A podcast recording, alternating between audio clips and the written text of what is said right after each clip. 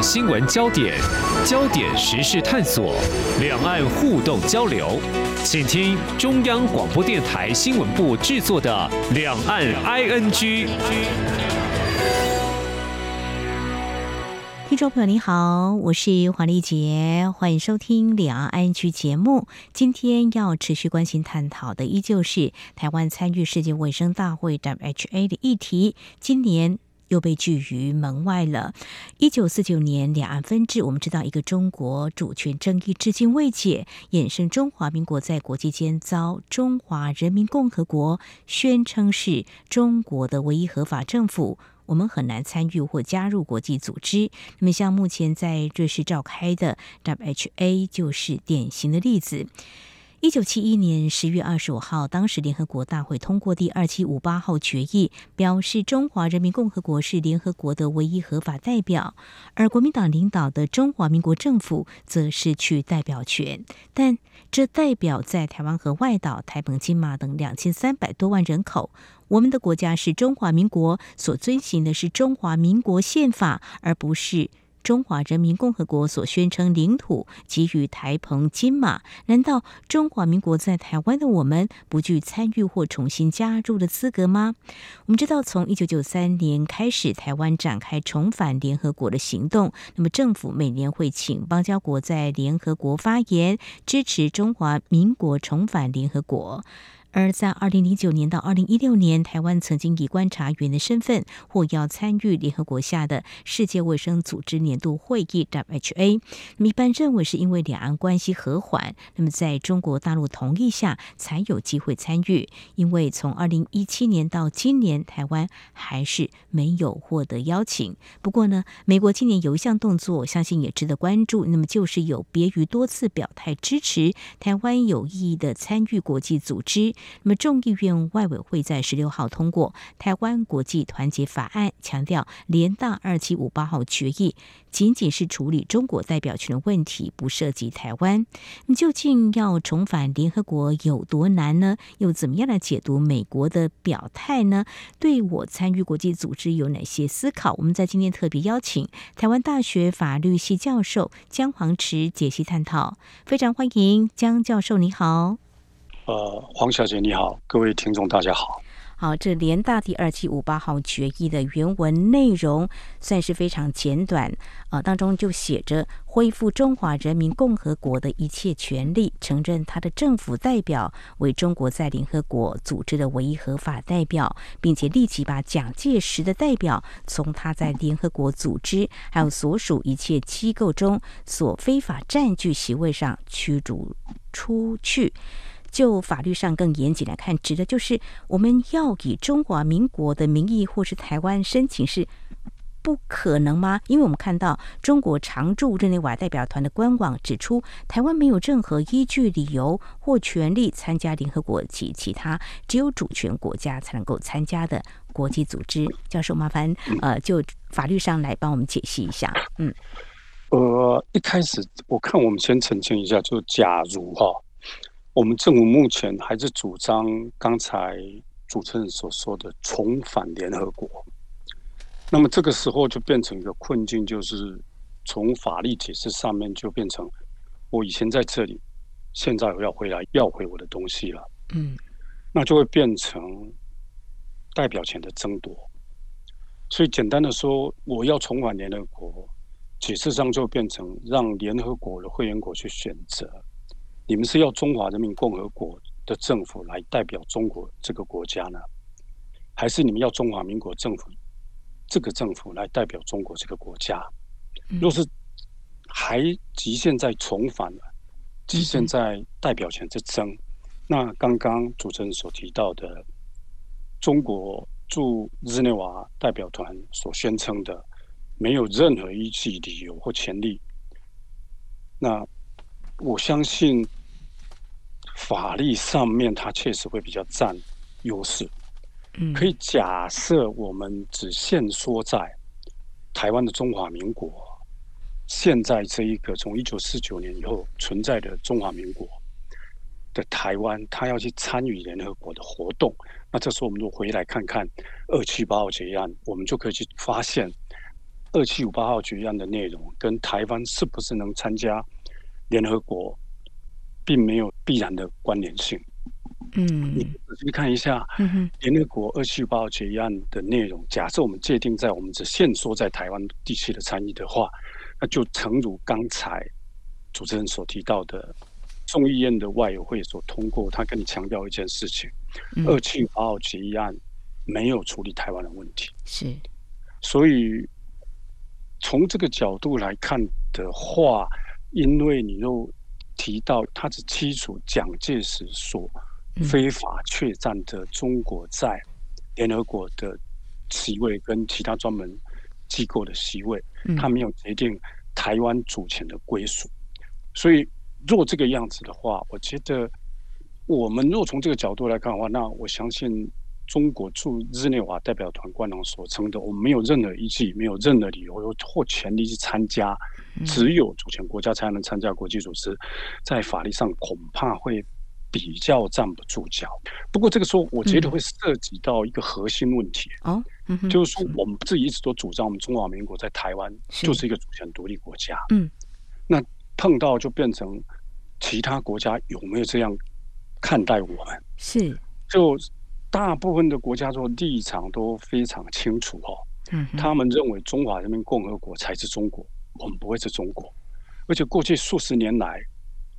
困境在于。从四九到七一，至少在七一之前，有相当长一段期间，我们一直都主张我们是中国唯一合法政府。是，所以这样的做法导致部分国家认为，我国能在自我主张为中国政权之一。其实从一开始，主持人跟我说的，我们要重返，就意味着我们还认为我们自己是中国的政府。不过这个风险，其实从某个程度来讲。以前总统开始，我们就对内废除了动员戡乱时期临时条款。嗯，然后我们对外当时已经相当明确的停止去争夺中国代表权的作为。嗯哼，所以从这个角度来看，我们应该是或多或少我们在很努力去试图去做自我认同上说，我们跟中国是稍微。有区隔的，我们至少不是中华人民共和国的一部分。从这个角度来看的话，我们若要主张我们要参加相关国际组织，不管它是不是只限于国家，法律上面并没有太多问题。这时候所碰到就变成国际政治事实上的问题。所以我们可以比较说的是，若是我们用。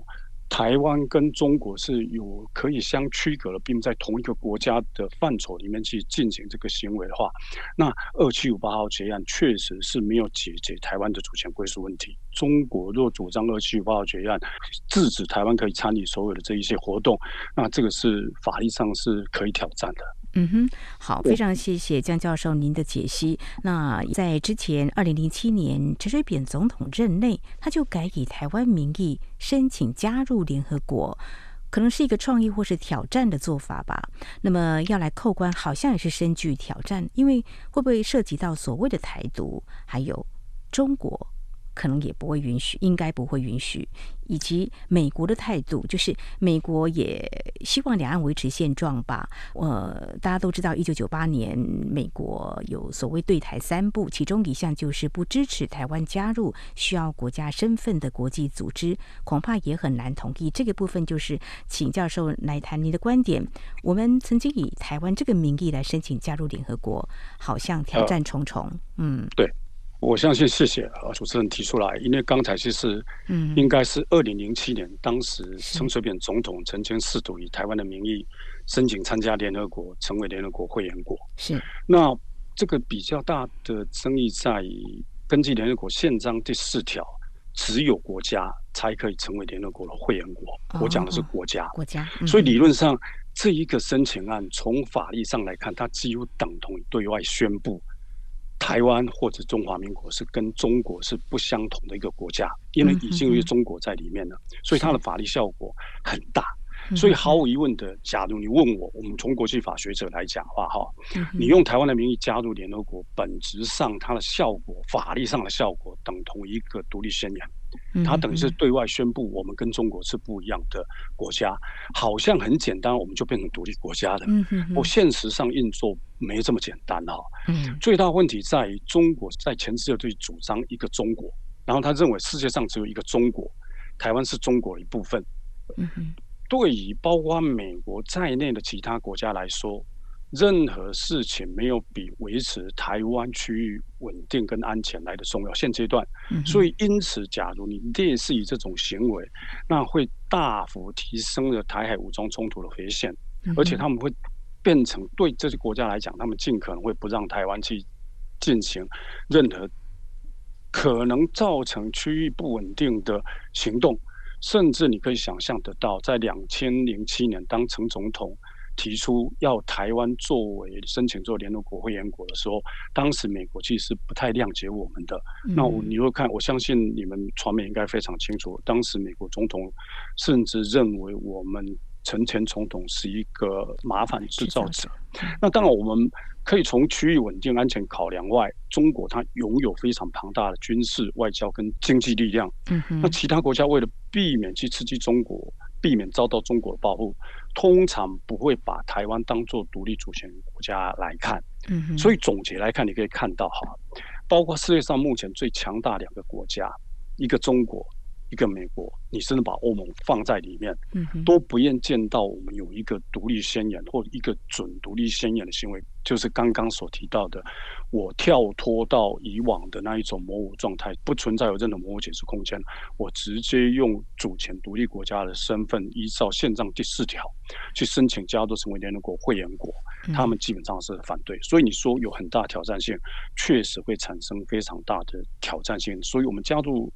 的联合国申请成会员的过程确实是相当困难，嗯、但是从某个角度来讲，这又是非常重要。假如你认为那个时候两千零七年这个行为已经出去了，从、嗯、某个角度来讲，我已经非常明确的法律上，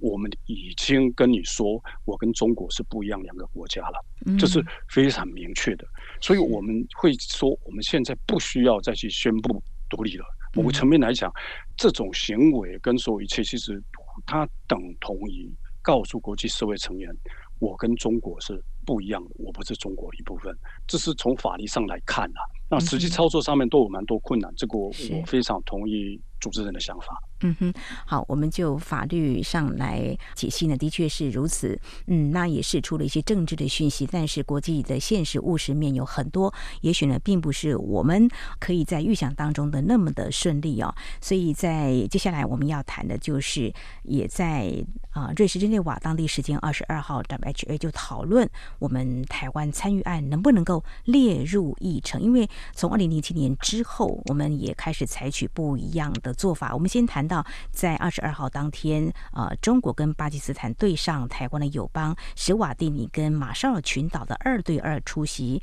呃代表辩论之后，这项动议案还是没有被排入这一届的大会议程。那我们到底采取什么样的做法？这几年透过媒体的报道，大家应该知道，我们会在总务委员会进行中华民国台湾加入联合国的辩论啦，还有争取友邦在大会发言，帮助。中华民国台湾加入联合国等等这些，但是不是也是有相当的难度？以今年的结果来看，因为其实我早上我去 follow 一下现在的 WHA 的参与提案，嗯、因为 WHA 每年要开的会的议程非常多，是，所以他一定要先有一个总务委员会先设定今年的议程。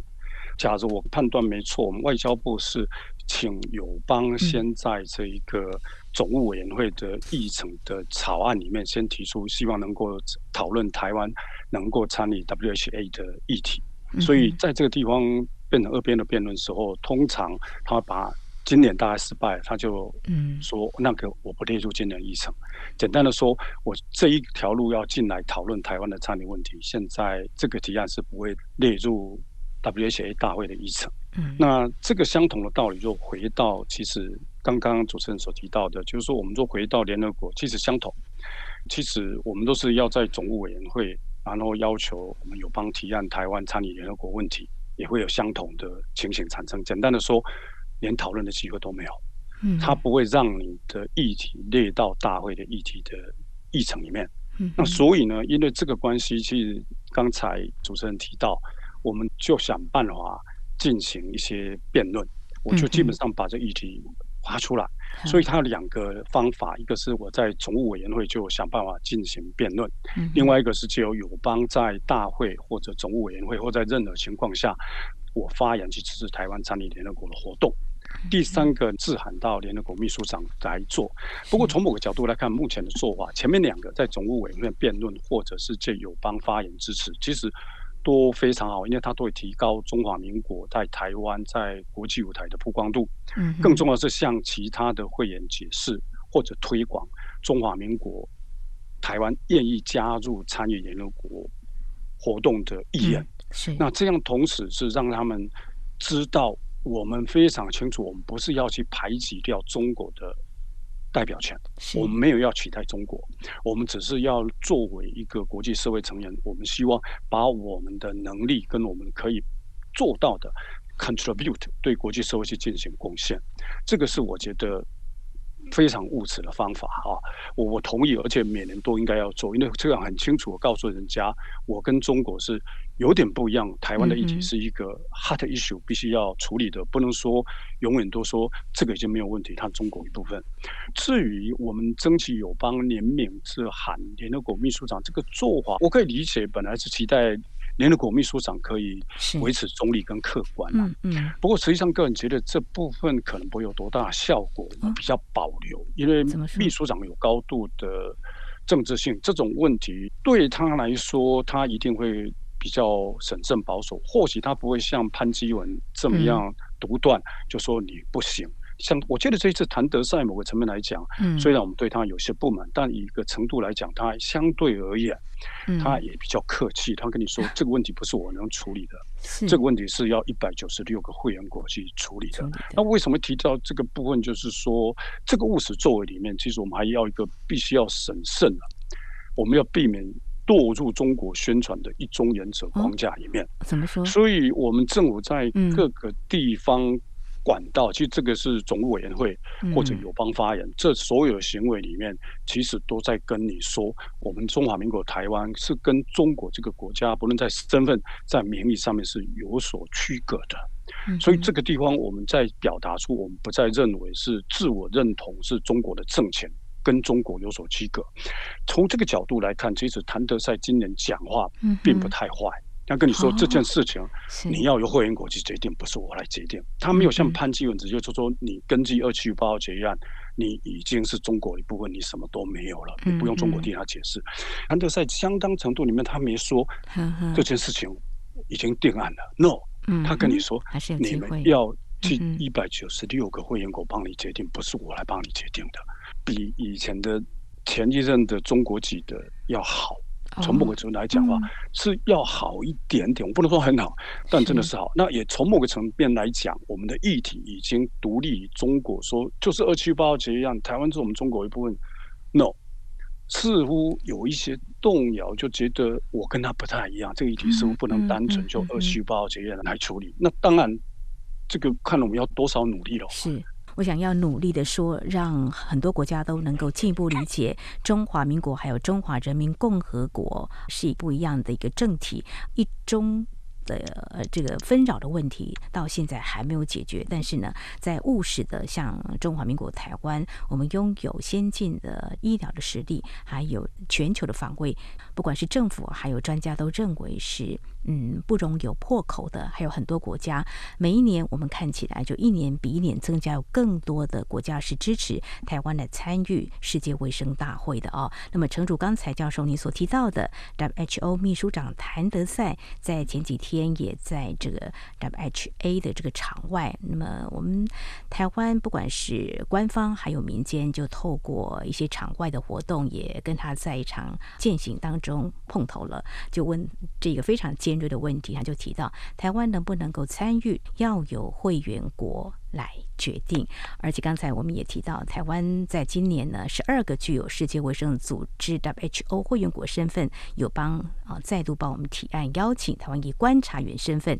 参与世界卫生大会，并推派代表在总委员会还有全会。啊，跟中国大陆方面阵营进行二对二辩论，但结果还是没有被列入议程这个提案。不过呢，我想台湾以观察员身份来参与，或许也是我们未来还可以继续再努力的方向。好，这里是中央广播电台，听众朋友继续收听的节目是两岸 ING。我们在今天节目当中特别邀请台湾大学法律系教授姜黄直，跟我们一起来关心台湾在争取参与。WHA，那么扩大来看，很多国际组织，我们都因为中国因素而没有办法加入或参与。我们怎么样来面对这样一个问题？台湾怎么样来做有意义的参与？好，接下来我们就来看到美美国。美国方面，众议院外委会在十六号通过《台湾国际团结法案》，就强调联大二七五八号决议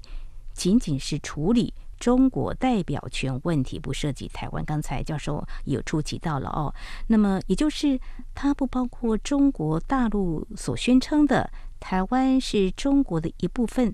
不过这在联合国或 WHO 大会当中，诶。是不是越来越有可能会进一步讨论或理清的机会呢？这个部分的话，嗯，教授，你来看，呃，是不是也是点出了中国大陆是有扭曲的这二七五八号决议的内容呢？OK，呃，谢谢，我同意你的想法哈。基本上，我认为中国大陆试图把二七八号决议案限缩在它的解释内容里面，就是说，他要把它解释成他同时处理台湾主权归属问题。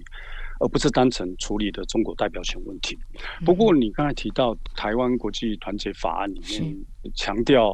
仅处理中国代表权问题，不涉及台湾。我想，这个因角没记错的话，过去美国的立法跟行政部门其实都已经表示过，联大二七八号决议案并没有处理台湾内部问题。那这一次立法部门的这一个决议，假如你要问我一个政治意义，或是它本身有释放出哪些政治信息的话，我会认为是。美国立法部门或行政部门跟你说，我们没有改变长期以来的立场，也就是说，二七八号决议案只有处理的中国代表权问题，跟台湾没有关系。那这个动作或多或少显示哦，美国也注意到中国法律战策略上的改变，而且希望能够督促行政部门必须积极来应应中国的宣传。我们讲中国宣传，就一直刚才讲到，因为中国一直把二七八号的内容做他要的。解释，然后要求把这个意义，就是二七五八号决议案已经处理台湾问题，台湾是中国一部分，这个概念推广到所有的国际组织里面去。嗯嗯。那每次你我们就看到他们说二七五八号已经决定了问题，你不能再做怎样，所以美国已经注意到法律战这个部分，所以变成立法部门的要求，他借由这个地方去，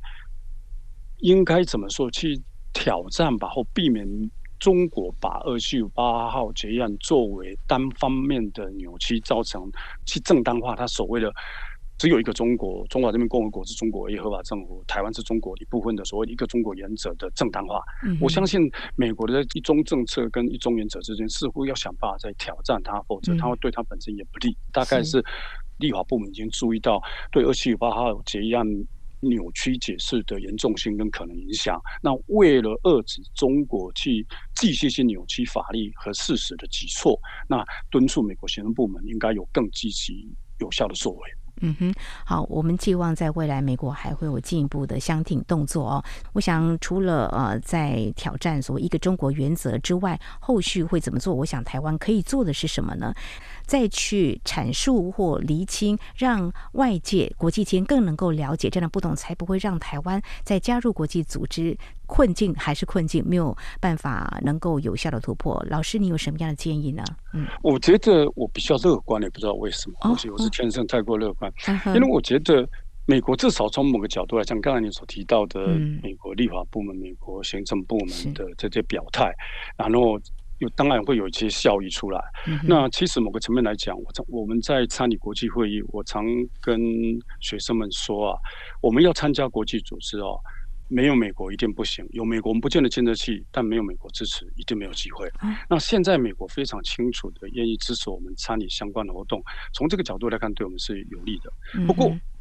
在这个有利过程里面，你说我们要采取哪些务实相对应的方法去协助？这个我们就会提到。对我来说的话，我觉得有一件事情可能我们必须要注意一下，就是我们从每次会提到，我们从两千零九年到两千零一十六年时候，我们还不是也参加做过 WHA 做观察员吗？是。不过这时候有一个风险，其实这是非常糟糕的，因为当时我们政府是自我认诺做中国一部分，接受中国的安排，然后由中国告诉 WHO 的秘书长，台湾就变成中国的一部分，然后你名字叫 Chinese Taipei，然后去做观察员。那这个角度来看的话，其实没有人帮得上你忙了。哦，你已经自己作为中国一部分去参与了，等于是自我封死。不过运气还不错，因为我觉得二零一七之后，中国似乎外交政策似乎出了差错。我觉得他们自己把自己本来把放在我们脖子上的。框框啊，拿掉了。我们本来二零零九自己把它放进去，自己把它放到了框框里面。就二零一六年的话，我们踢了出来。嗯，所以从这个角度来看，就是我刚才一再强调的哈，我们必须要非常注意，我所有的务实行为里面啊，不能再跳落到我把自己又放回一个中国的框框。嗯，所以总体来讲啦，我只能说。对我们来说，我们就真的要很多务实的活动，进行哪些可以配合？现在我觉得做得很好。嗯，你就仔细看一下，我们过去几年来支持我们的国家越来越多，然后明白表示支持我们国家越来越多，而且他们讲会越来越大声。以前大概只有我们邦交国是，或是。没有讲几句话，大概就例行公事。嗯、可你注意看一下，以往很多没有出来替我们讲话的国家，现在都出来讲话，讲话像捷克、像法国这些国家都会出来。嗯、那我们在 WHA 其实我觉得可以继续做，因为总体来讲，那一种在总务委员提案失败没关系，我在到了这一个大会，我在临时提案再失败没关系，因为每年这个 issue 是 hot。大家都知道一件事情，嗯，台湾没有参加，那中国说他有参加是骗人的。我们台湾应该跟中国不一样。从这个角度来看，我总结的是多多益善啊，应该是可以继续做。只只要现在的行为继续做，然后多方面，特别是我们在医疗上面的能力其实是很强的。我们平时其实就跟很多不同国家的医疗的合作，那每一个只要慢慢一点一点，我觉得任何事情都急不来。所以慢慢一步一步来，对我们相对来说是比较好。你就仔细看一下，中国其实它要加入联合国，它用了二十几年。嗯，他从一九四九到一九七一才成功，比他那么强哎，走了这么久，而且每次都是失败的，十年失败，十年失败，一次一次打回来。我这么来讲，我看到我们现在有点像那个样子。嗯，啊，我们左样是被踢回来，不用关系，我再过来 啊，只要我不要太急躁。我觉得最困难是郭人会有种急躁的感觉，说不是可以做观察员吗？只要答应他，嗯、我是一部分就做观察员了嘛。嗯、但是那反而危险，因为他随时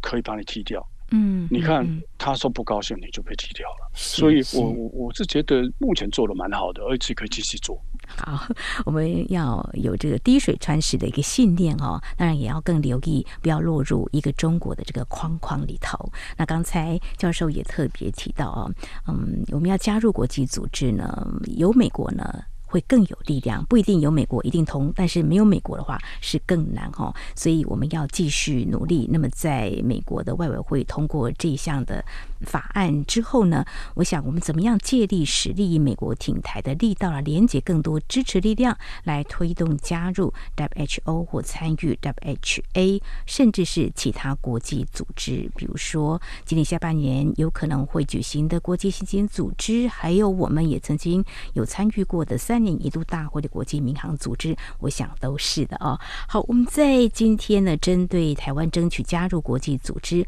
我们从台湾这几年积极争取参与 WHA 来探讨，特别是从法律角度来解析联大二七五八号决议，还有观察美国众议院外委会所通过的台湾国际团结法案的政治意涵。我想让听众朋友更了解台湾的处境，还有台湾。可以怎么样再继续努力？非常感谢台湾大学法律系教授姜黄池非常专业的说明、探讨跟解析。谢谢教授，谢谢您。OK，谢谢谢谢。好，以上就是今天两岸 ING 节目，非常感谢听众朋友您的收听，黄丽杰祝福您，我们下次同时间空中再会。